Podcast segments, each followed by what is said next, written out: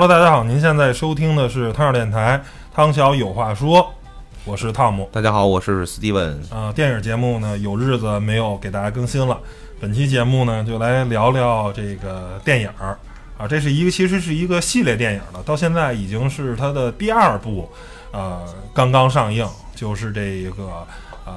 陆导演执导的这部《绣春刀》，现在是呃零一四年是《绣春刀一》，现在一七年上映的是《绣春刀二》修罗战场》，是吧？对，呃，这是可以说是近几年来难得的一部呃有意思的这个呃叫做武侠剧吧，武侠电影。但是其实导国国国国产的，诶关键是武侠这个本来其实是很中国的元素，国外好像可能说有西部片儿或者有什么的，类似于中国这种武侠题材的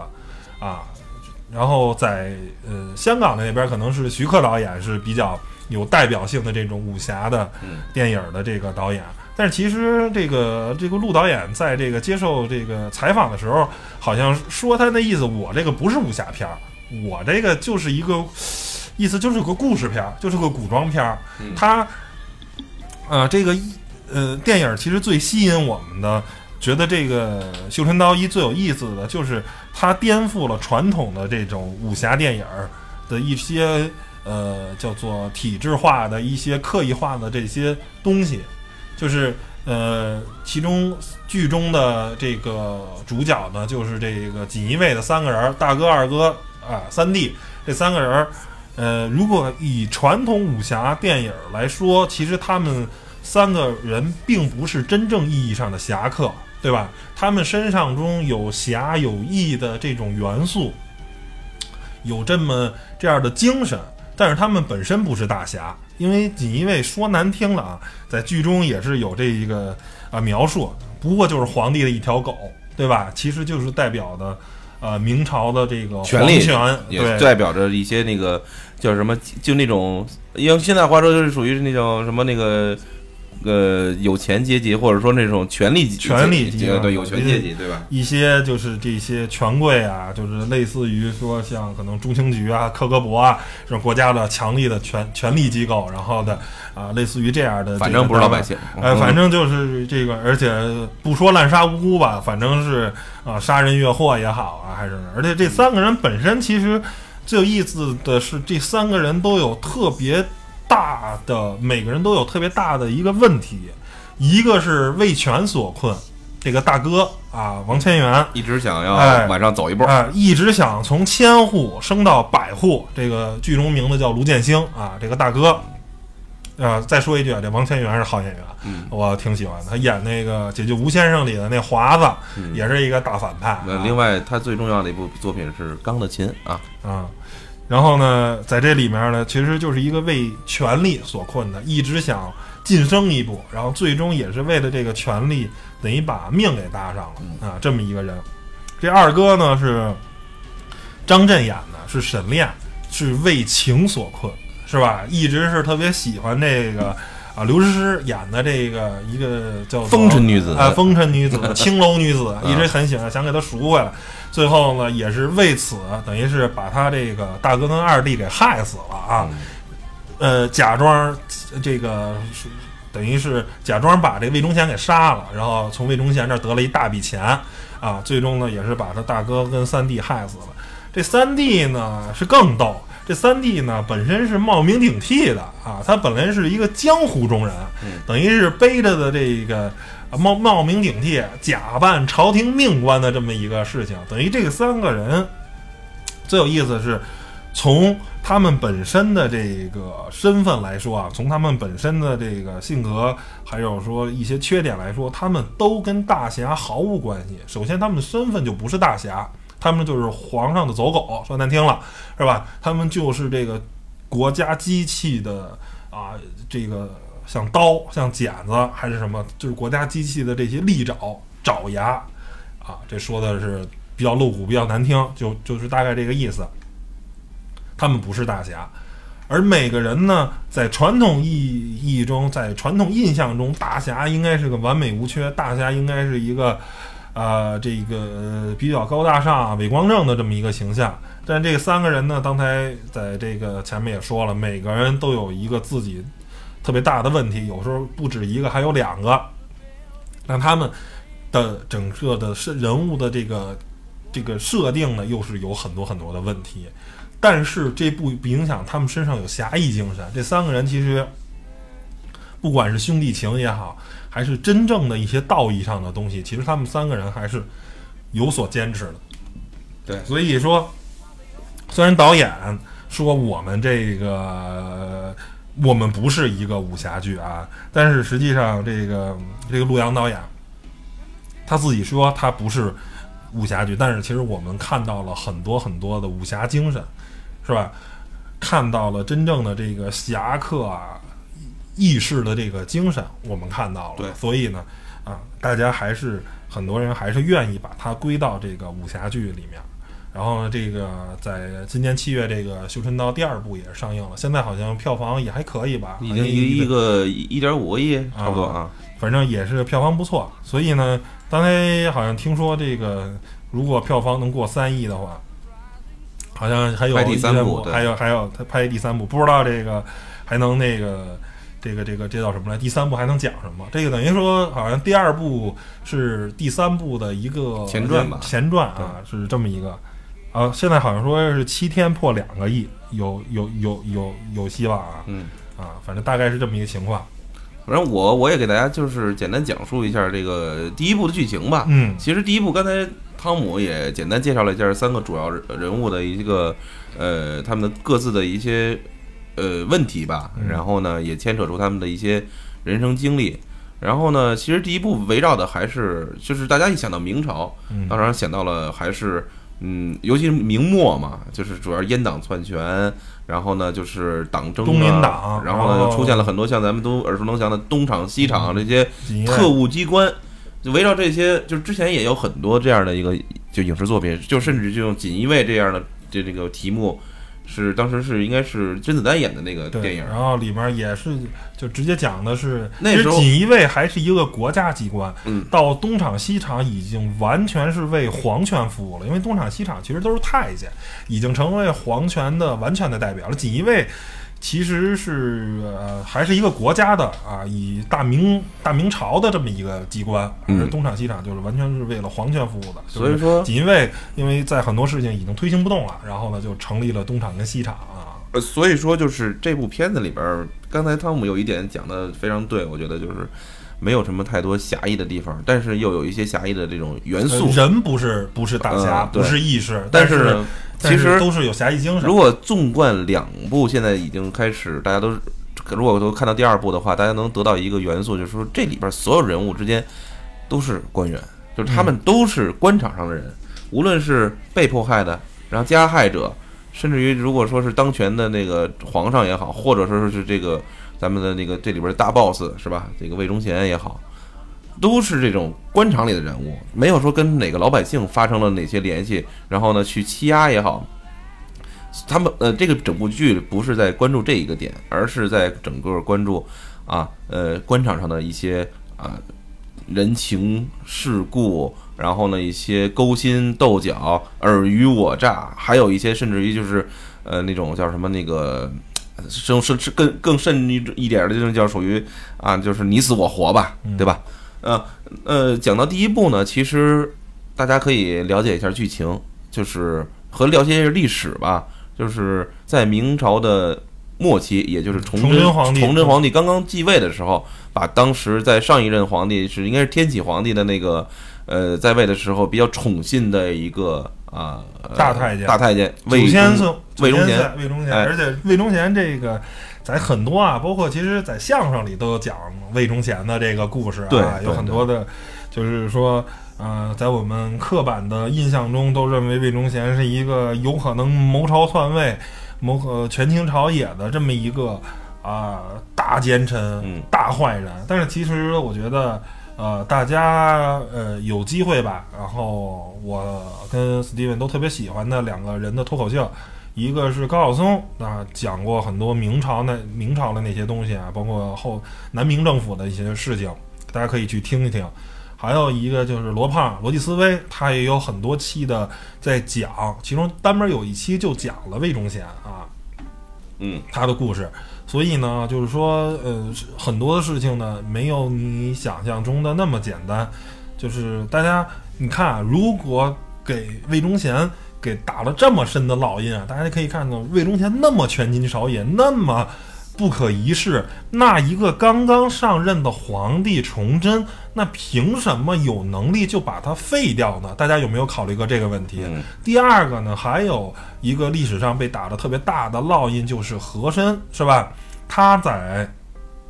乾隆皇帝手下，那绝对是啊，也是这个算是啊，不能说是封疆大吏了，也是权倾朝野啊。但是可能没有谋朝篡位这想法。然后呢，但是嘉庆皇帝一旦上位，然后呢，和珅就被扳倒了。还有一句呃民间的谚语叫做和呃和珅倒，嘉庆保，是吧？和珅就是一一被扳倒了，然后嘉庆就吃饱了，搜出了那么多那么多的钱，然后其实这个时候就直接剑指一个问题：你魏忠贤也好，和珅也好，他的权力越大，你给人的感觉越权倾朝野，其实反而证明他背后的皇权是无限大的。皇权分分钟可以给你立起来，分分钟可以让你拥有无限的权利，让你位极人臣，让你成为九千岁。但是一个新皇帝，他上台了，他没有任何的，可以说他可能在整个的这个政治体系中没有任何的政治资源，他可能还没有你认识的朝里的官员多，但是他一上台了，他就可以把你扳倒，那是什么？那就是皇权的至高无上啊，对吧？我只要是皇帝，我就可以把任何在我面前敢违抗我命令的人给扳倒。与其说魏忠贤是九千岁是阉党，不如说他是之前那个皇帝的背后的一面。是我想干一些脏事儿，我想干一些不好的事情，我需要有人帮我站出来。因为其实大家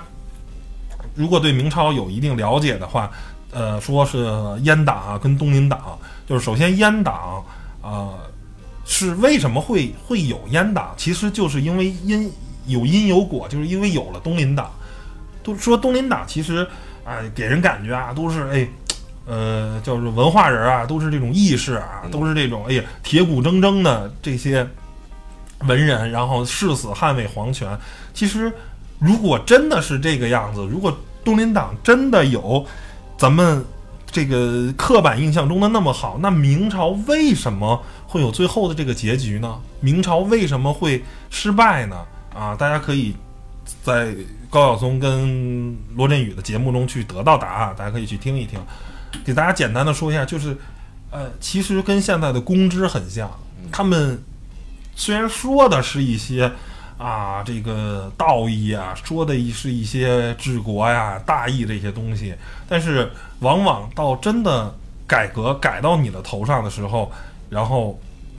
他们反而就不行了。那好像我记得说是。呃，当时好像忘了哪位皇帝啊要加税。其实他所谓的加税不是加老百姓的税，因为老百姓的税已经挺重的了，然后呢也收不上来嘛，都是穷老百姓嘛。他所谓的加税其实就是要收权力机关要收这些东林党的钱，因为他们是在民国，其实这个大明朝的这个民间财富是是还是有很大一笔的啊。想把他们钱给收上，因为当时这个政府的这个边关紧急啊，有很多的战事要打，需要大量的钱。但是呢，敦林党站在了所谓的道德的这个制高点，说啊，要亲清徭税啊，不能收钱，然后啊，都跟你说怎么要让保保天下太平，仁义治国。结果政府就收不上钱来，最终好像。也没有一个特别好的结果，啊，什么边边关吃紧啊，包括好像最终要收钱打李自成，然后呢，崇祯皇帝想收钱，最后东林党都是啊各种制止、各种不配合，然后也收不到太多的钱，结果最终从东林党这些大佬们家里搜出来都是几百两，呃，不是几百万两、上千万两的银子。如果这些钱留作国库的这个。啊，这个战备用银的话，战备的这个军费来说，可能明明朝不会这么轻易的失败，因为到最后明朝末年，好像每年国家的可能也就是几千万两银子的这个税收，是远远不如宋朝的。等于民国这个大明朝一直就是一个比较贫穷，一直在中国历史上就是一个比较穷的朝代啊，就是搞经济这方面不大行。但是其实，在这些东林党的这些这些人里，呃，很多人都是呃呃私贪了很多国家的钱，包括后来说这些所谓的铁骨铮铮的那些汉子，好像。很多时候，他们都是最终啊，甭管是投了李自成也好呀，还是明朝的时候投了清朝，南明政府的时候投了清朝，都是真打来了。他们其实投的是很快的，远远不如那些啊武官啊什么的一些一些人。咱们听的那个道貌岸然吧，道貌岸然。其实大概就是说，东林党的就是那这时候就扯出来了。东林党既然是这么一帮人啊。你你你你用道德去批判他，你还批判不了。他们都是所谓的为了大明朝好，为了皇上好，为了天下苍生好，你还批判不了他。但是其实他们是一帮伪君子。那这时候我就只有用东厂西厂，用用这个锦衣卫，用宦官的力量，因为太监就是说魏忠贤九千岁位极人臣，权倾朝野，那。中国绝不可能让一个太监当皇帝，对不对？他他就算九千岁，他就算九千九百九十九岁，他也永远成不来不了万岁，他不可能登基。中国不可能让一个太监当皇上，所以他对皇权是没有任何的实质性威胁，只是皇上把他捧得这么高，把他到达了一个这么高的社会的一个地位。那我用你去干掉这些东林党，才能推进。等于他是皇上的阴暗面，是是皇上的背面，是皇上的肮脏的、罪恶的那些东西，全部都让魏忠贤去背了。然后，那没办法，那我把你立得这么高，你去帮我推动一些事情，那才会造就了阉党。等于说是没有皇权，没有没有这皇权的至高无上，就没有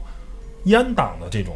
纵横跋扈。所有的阉党就是皇权，其实。简单的对，可以这么理解，就是绝不可能有皇呃太监绑架皇帝的这件事儿，这是几乎最起码到了这个呃呃唐朝以后吧，这个事情就几乎不可能了，就是中央集权、皇权至高无上了以后，你说最早的可能在呃春秋战国赵高啊什么的时候，那个时代可能还会有，到了。呃，从唐、宋、元、明清这些朝代，包括就是你看那个李莲英啊，或者是那个那几那清朝那些皇那些太监，也是感觉很官很大嘛，最后又怎样呢？对吧？就是在皇权面前一无是处。我今天呃支持你，让你去台前的一个小丑去帮我，就是一条狗嘛，说难听了是吧？你去在那儿咬人，去在那儿蹦跶蹦跶，当我。不需要的时候，你就一棒子把你打死。对，对，所以我觉得就是明朝吧，就是里边有很多这样的那样的故事，就围绕着刚才咱们说的这些叫什么那个阉党、阉党啊、东林党的党争之争吧。嗯。所以说，咱们把这话题扯回来，就是还说这电影嘛，就是所以说电影的背景也是在这个基础之上。对。然后呢，讲的都是官场上的事儿，讲的都是。很多就用用咱们现在特别流行的这种电影和电视剧叫什么？叫不叫宫斗剧？叫官场这个官斗剧？官斗剧是吧？明朝版的《人民的名义》呃，有点这有点这意思。但是呢，其实又有点小，没有没有那么那么大的一个视野。所以说，我我觉得这个秀春他好就好在，他是站在一个就是一个每个人性，他是是处于当时的一个选择，比如说。那第一部剧里边反映的是，当时崇祯已经把啊叫叫什么魏忠贤魏忠贤贬到就是或者说让他流放了，让他你就回回告老还乡吧，也没说给他弄死，是吧？给他留了体体面一点。那么当时魏忠贤浩浩荡荡也不少人，那个家丁也好，不少的那个随从也好。那么皇皇上。给这个这个为这个锦衣卫下达的命令就是取要要要他给弄还是给他弄死，但是不是那种以正常的手段是吧？那么锦衣卫就带带领着他们的部队就就前往是吧？一路杀一路又打一路打，最后直捣黄龙。就在快要下手的时候，结果被魏忠贤给收买了。嗯，二哥他这其中这二哥哎，张震演的这人这叫沈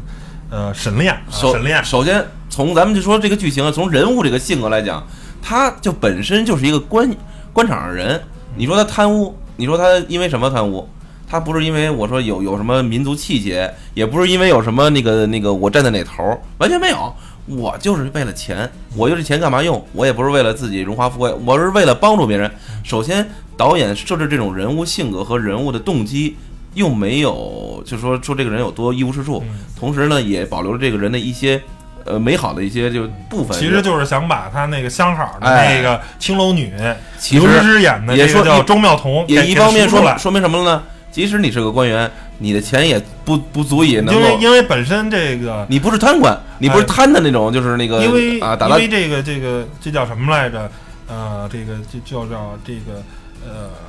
也就是明朝这个创立者这个朱元璋是一个特别恨恨官员，他骨子里是很讨厌这些官吏，因为他本身是当年受了很多的苦嘛，所以给明朝的这个官员设的工资特别特别低，低到都都都这个就是不能想象，所以这反而造就了就是说你官不为官不贪，不想来别的钱是就是是活不下去的，因为刚才说锦衣卫嘛，一年的银子一百多。才一百多两，那一百多两是吧？这是不能想象，好像赎出那个刘诗诗，可能就是得几千两、几就上万两，就几乎你恨不得十年、五十年不吃不喝才能给他赎出来。那你想，已经当了锦衣卫了啊啊？对，已经当了锦衣卫了，这按理来说不算多高的这个。国家的的这个什么，按现在来说，可能倒是算不上局长了吧，但最起码是个处长吧。他也是中央警卫团的一个处长的，应该是个团级啊，是不是？应该是这个级别，团长或者团级、营级，应该是个尉官的。按理来说也混得不错，结果就是有个想好的，你这想法弄不出来，你这玩意儿就是说，所以说这个呃，就是从一开始就大家就看出来了，这这个就没想奔着说把这人立得多侠侠义精神，哎，对他就是有点私心嗯，然后呢也没觉得，哎，首先啊，如果大家都同仇敌忾，上来就说这大太监李卫忠贤多坏的人，还能想吗？干死就完了，是不是？但是呢，他也没有那么大的民族气节，或者说那个为什么需要？而且人家魏忠贤几句话说的也特别明白，你以为你把我杀了，你就好得了吗？对吧？我阉党，我这么大的势力，就没有人替我报仇，就没有人再把你们哥仨给弄死了。所以拿着钱跑，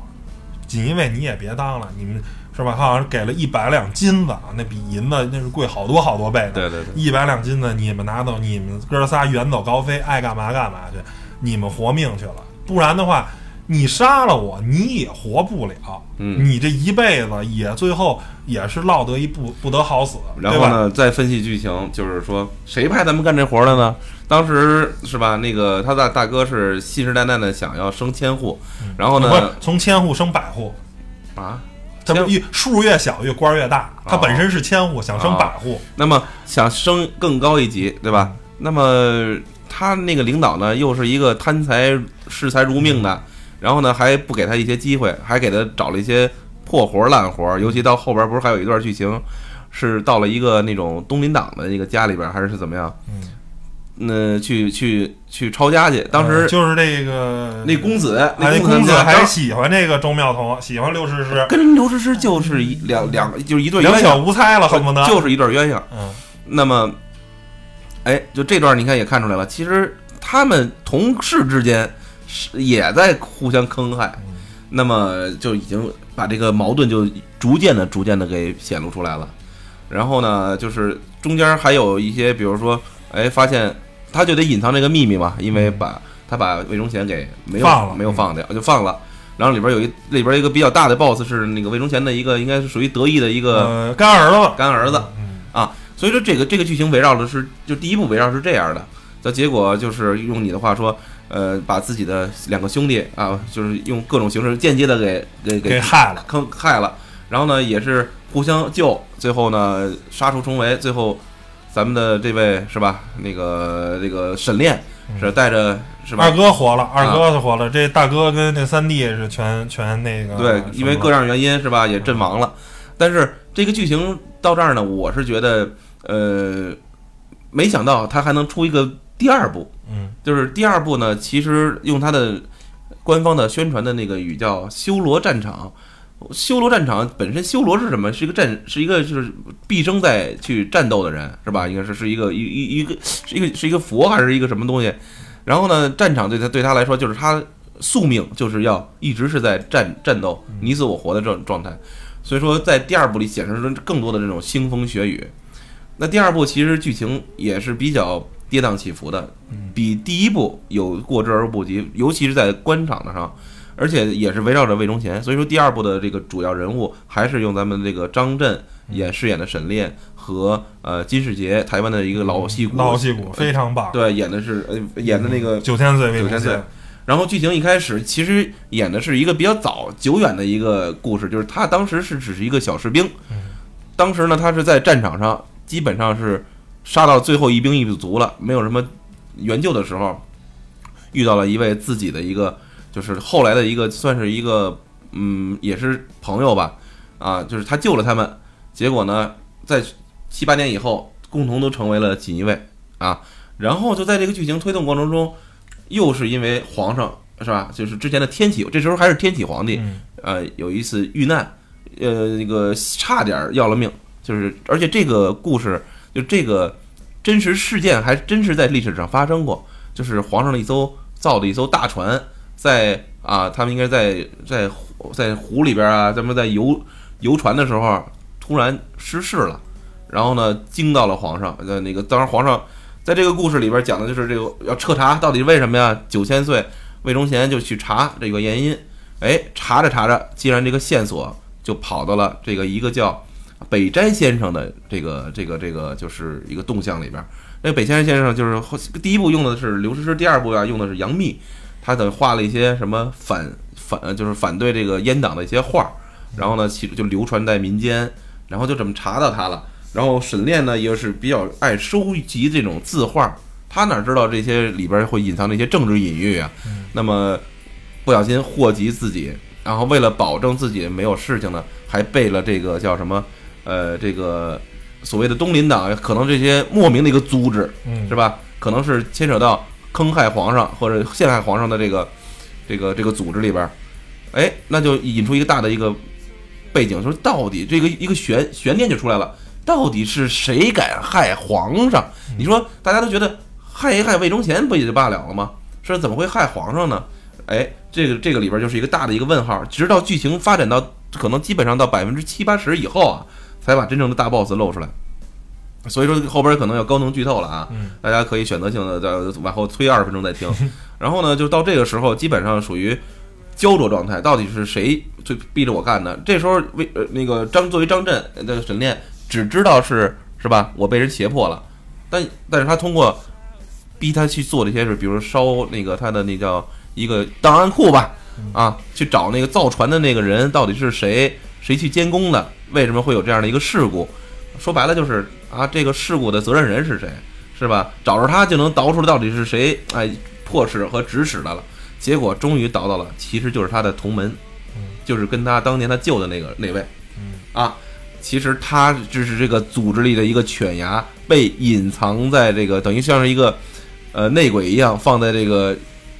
怎么了？这个这个锦衣卫里边，然后用他一句话说，好了，最后剑拔弩张，大家都知道自己对方是是是什么情况的时候，说说了一句话。说你以为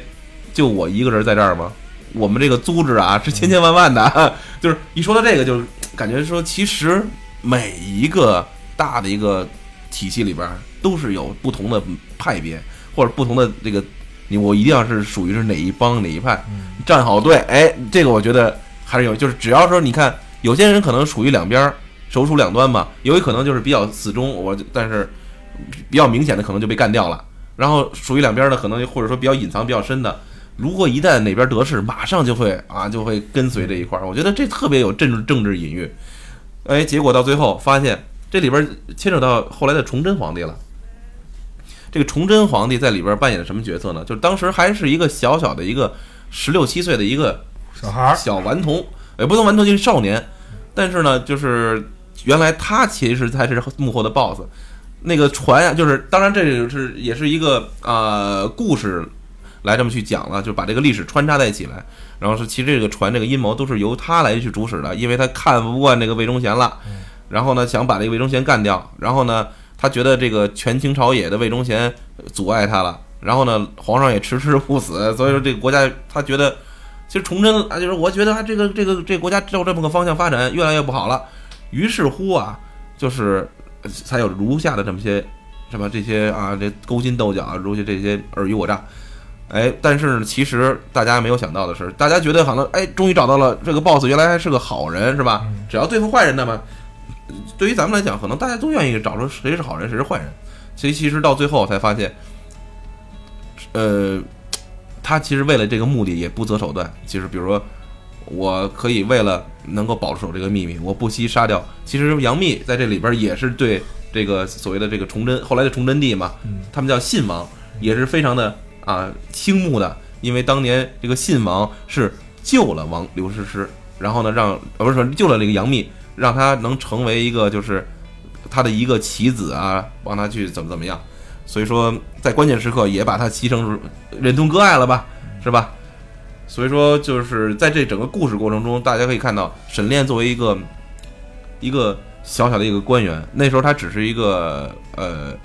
呃，怎么呃是个千户吧？啊，或者是一个可能比后来的大一点，就第二部的时候会大一点，不比第一部的时候会大一点。就在这个时候，可能竭尽全力能保护这位是吧？这个杨杨杨幂，最后能逃出去。但结果呢，其实没成想，这个皇上也是病入膏肓，也命不久矣的时候啊，还是把皇位就交给了这个崇祯帝，也就是信王。那信王一看，那而且还得。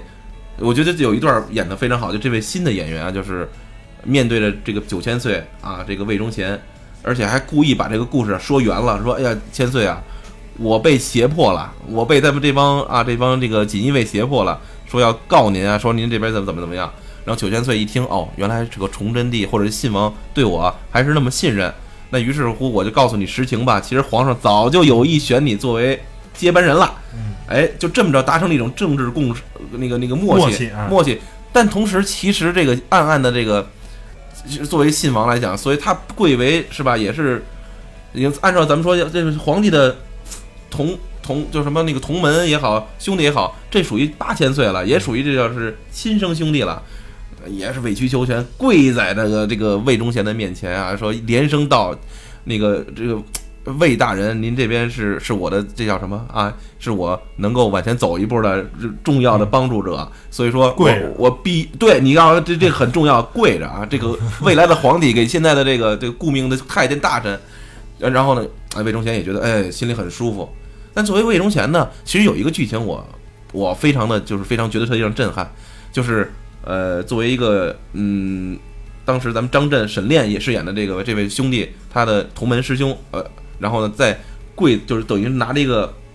魏忠贤当时钓鱼呢嘛，说想他当时跪在魏忠贤身边，其实是想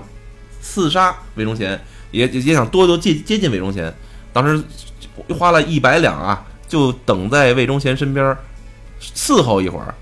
魏忠贤终于乏了的时候，问了一句，就是当时那个感觉特别有意思，可能就像现在的领导人似的啊。可能就是我就花点钱买通这些这个秘书啊，我上门口就等一会儿，能跟老领导打个招呼，这种感觉。嗯，然后说：“哎呦，你是什么意思？到底有什么事儿啊？”他说：“没有别的事儿，就是想在魏魏大人那个身边啊啊做点事儿，呃，讨个差事。”然后魏忠贤说了一句话：“辽东吃紧，你管得干得了吗？然后呢，山东兵呃那个那个民患。”你平得了吗？讨差事这些事儿，不是还是得我干？哎，其实这一句话也道出来，就是说，其实你甭管东林党，就刚才汤姆你所说的这种东林党嘴炮打得非常好，但真正干活的，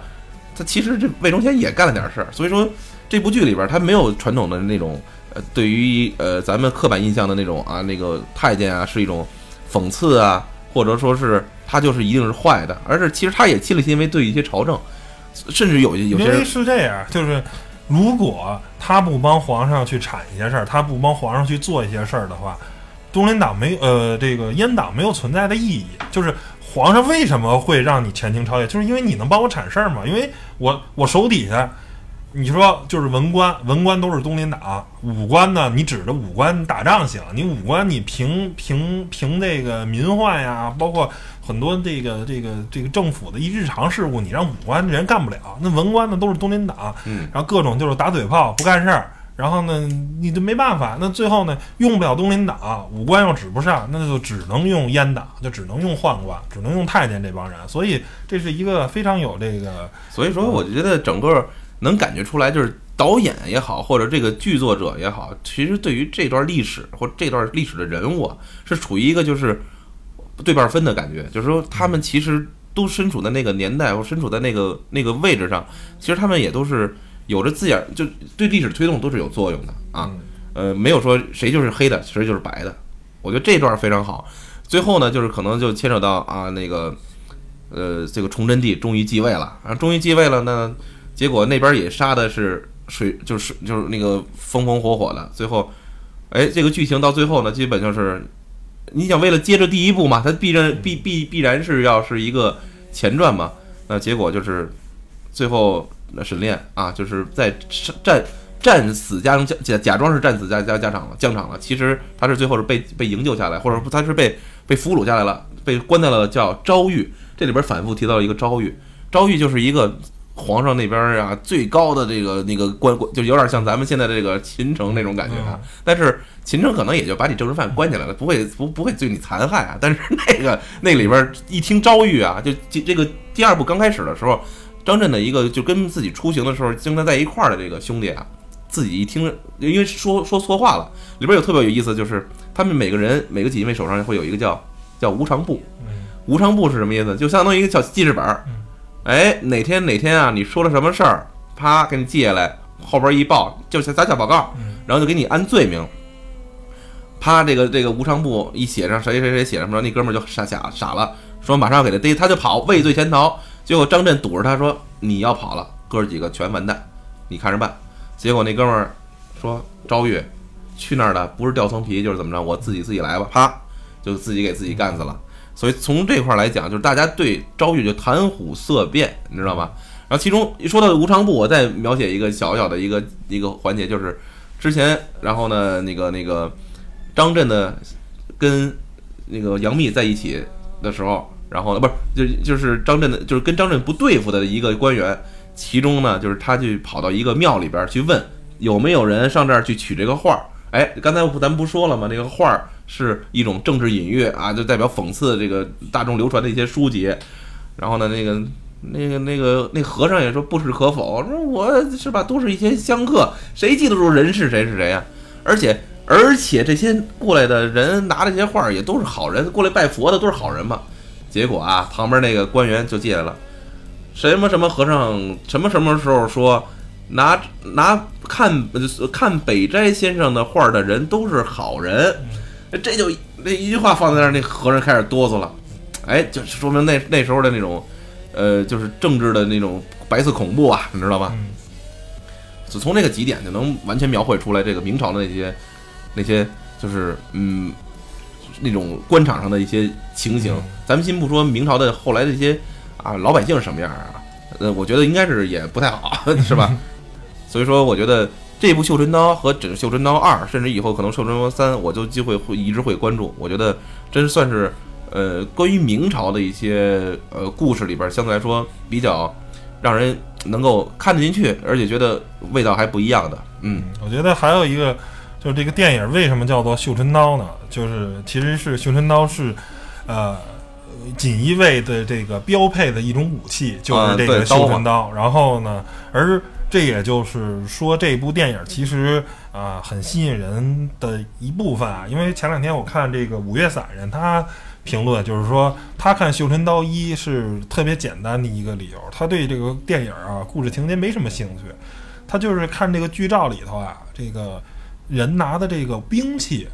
哎，因为五月散人是一个对古兵器特别有研究的一个人。然后他看这个电影剧照里，发现这个兵器做的很精美、很漂亮，还原度也很高。然后由此才开始看这个电影，他觉得电影拍的也不错。所以呢，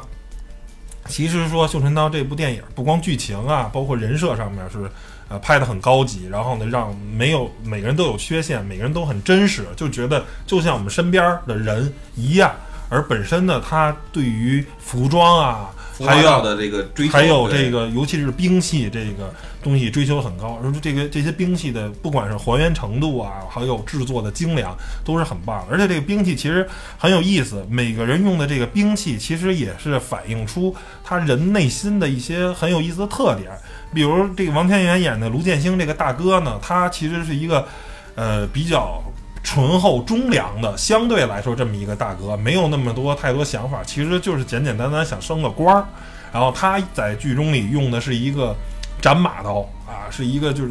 比较重的这个兵器。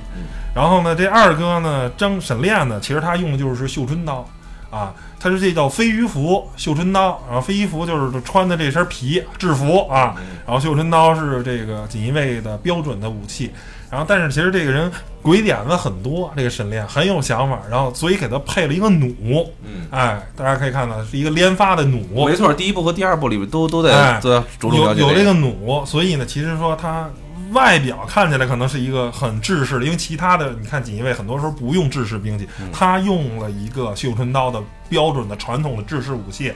然后但是呢。还用了一个这个弩，等于说是给他这个人设，还是说是有一定想法的，不不仅仅沉迷于传统的这个。然后呢，这个三 D 用的这个刀呢是这个，我记得是是两个短的刀，是这个三 D 这人是比较灵性的啊，所以用的是一个短刀。然后呢，最逗的是这个大反派，就是这个叫做呃。呃，这叫什么来着？呃，叫做赵敬忠啊，就是这个呃，这个九千岁魏忠贤的干儿子，他用的是一个马枪，其实他是一个太监，但是呢，大家都知道太监是一个人不全的这么一个人，所以呢，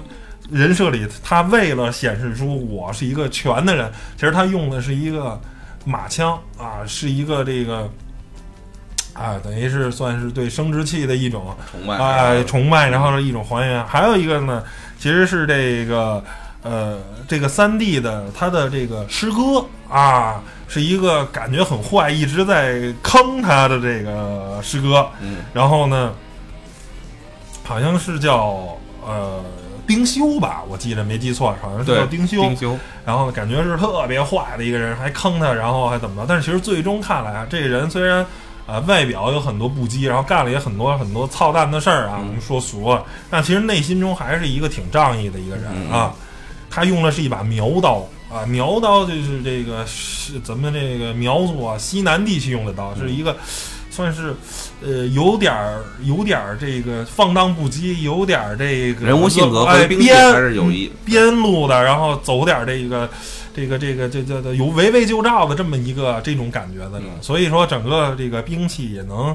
也能这个去去这个印证人的一些性性格，就是很有意思啊。这些选的兵器都是很有道理的，不是不是瞎选的啊。其实，在第二部里边也是这样的。咱们对仗着说，像你刚才说的那个那位大那个大大反派，他用的是一个棍，说那个一个枪，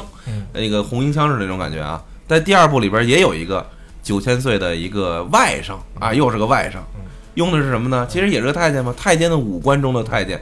用的是流星锤。那流星锤你就想着什么？全套的，滴了当啷的，滴了当啷。哎，然后呢，那个在里边就是呃，信王，也就是后来的崇祯帝，他的手下，其中有一位女的，大家都管她叫师姐啊，师傅，大家都叫师傅。她也算是高手，呃，沈炼一人打不过呢。然后最后沈炼选择是逃跑了，在那块儿。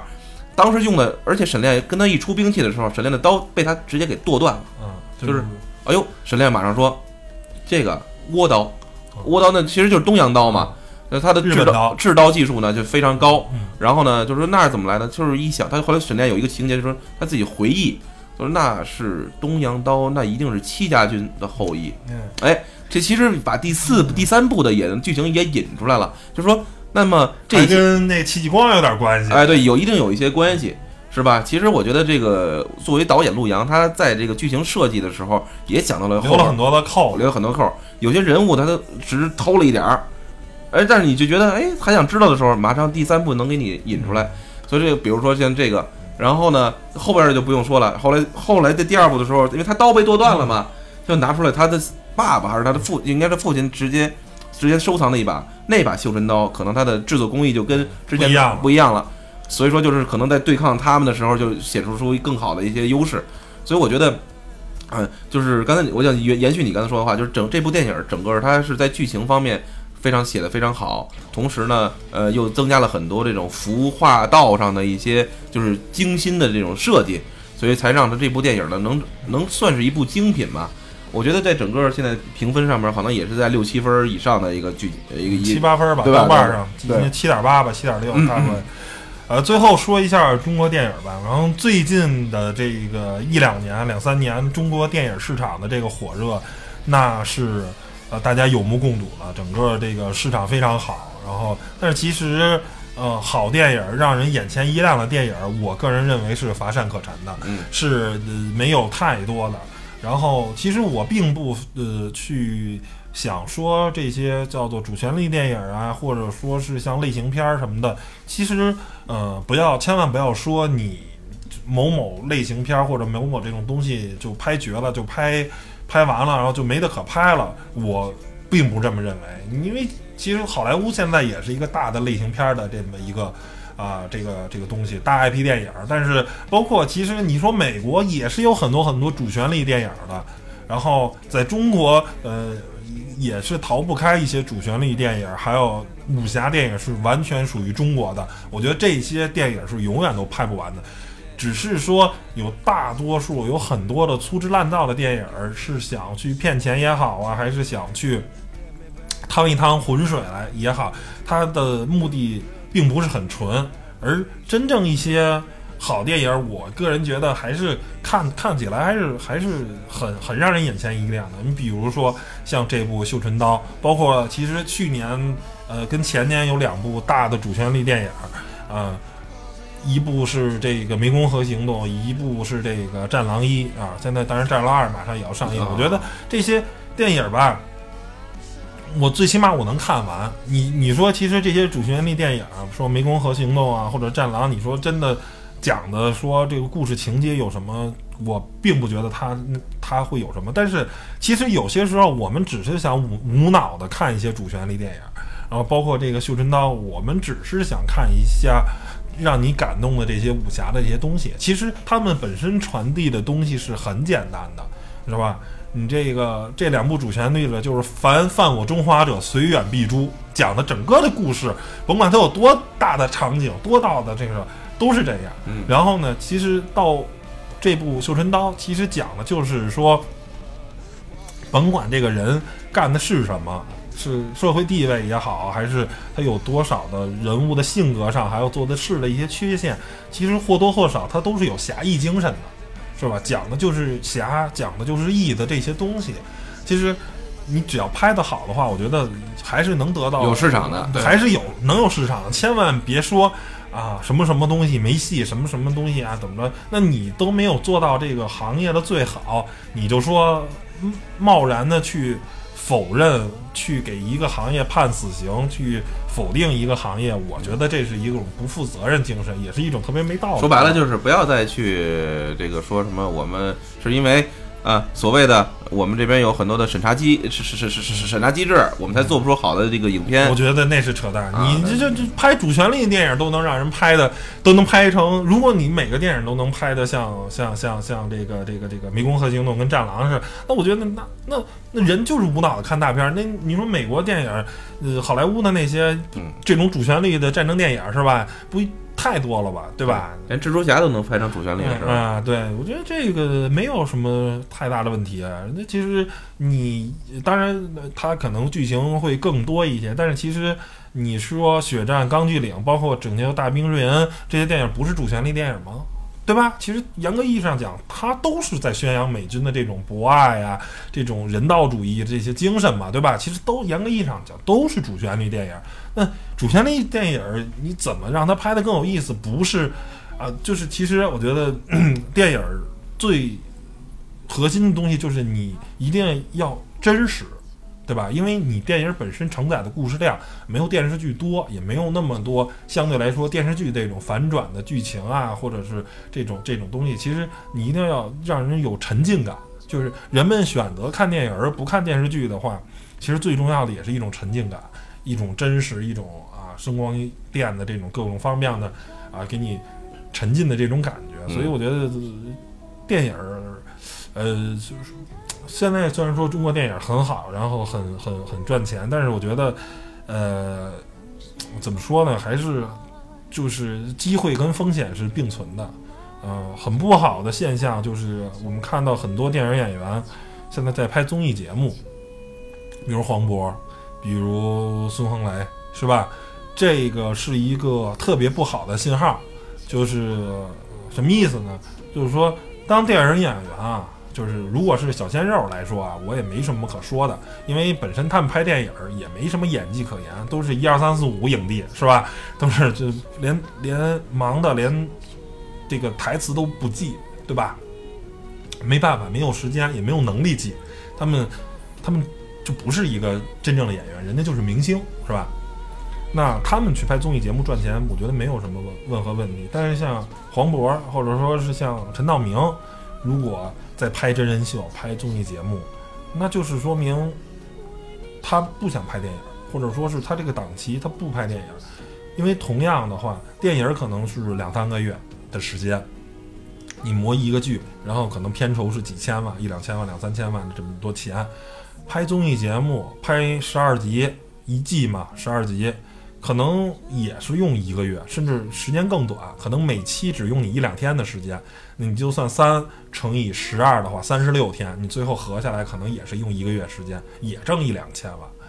但是呢，好处是什么？首先很轻松。嗯真人秀嘛，正常的，你正生活中你怎样，你就正常的去表现就好了。第二个，不用记台词，而挣的还很多，还不耽误你的时间。你就是过去两三天把这一期给拍完了，或者拍两期给拍完了就好了。然后你该干嘛就干嘛去，不用说像电影儿一下在这待一个月、两个月，最后等着杀青，那需要大量时间，包括后期可能还需要配音，你还要再去，你会耽误大量的时间。那我觉得。有这么多顶级的演员，然后在进行综艺节目中去去演综艺节目，这不是一个特别好的现象。可能说是我们的电影真的有些问题了。他一是没有好的剧本可演，然后呢，第二个就是可能是真的是演电影挣钱太太累太忙了。对艺术就没什么太多追求了，也不算是，可能就是因为没有好剧本。那我现在这三个月我闲着也是闲着，那我就拍一综艺节目嘛。但是我相信，对黄渤这样有追求的演员，如果如果这个档期三个月给他一部啊好电影，比如像最近前两天咱俩都看过了，如果是有一个记忆大师的这样的电影，我觉得他他会去拍，或者说是有其他的一些电影。比如像那个《西游降魔篇》似似的这种电影，他可能会选择把综艺节目推掉。问题是他就是没有，可能会有烂片找他，他又不想演烂片了，对吧？七十亿票房的影帝是不是？烂片我又不想拍，那好电影又没影，那正好有一综艺节目，那我就拍一拍吧，挣挣钱吧，待着也是待着嘛，就跟玩的似的，就把钱挣了，就是这么一个情况。对，嗯，没错。嗯，甭管怎么说吧，用一期节目前面讲了熊春刀，讲了唐朝，呃，什么唐朝、明朝的这个啊阉党，还有这个啊东林党的之争，然后最后呢也聊了聊中国电影的这个现状，啊，算是啊给大家很久没更新影视类的节目了，也算啊算填个坑吧，好吧？那好的，谢谢大家收听本期节目吧，谢谢大家关注，拜拜。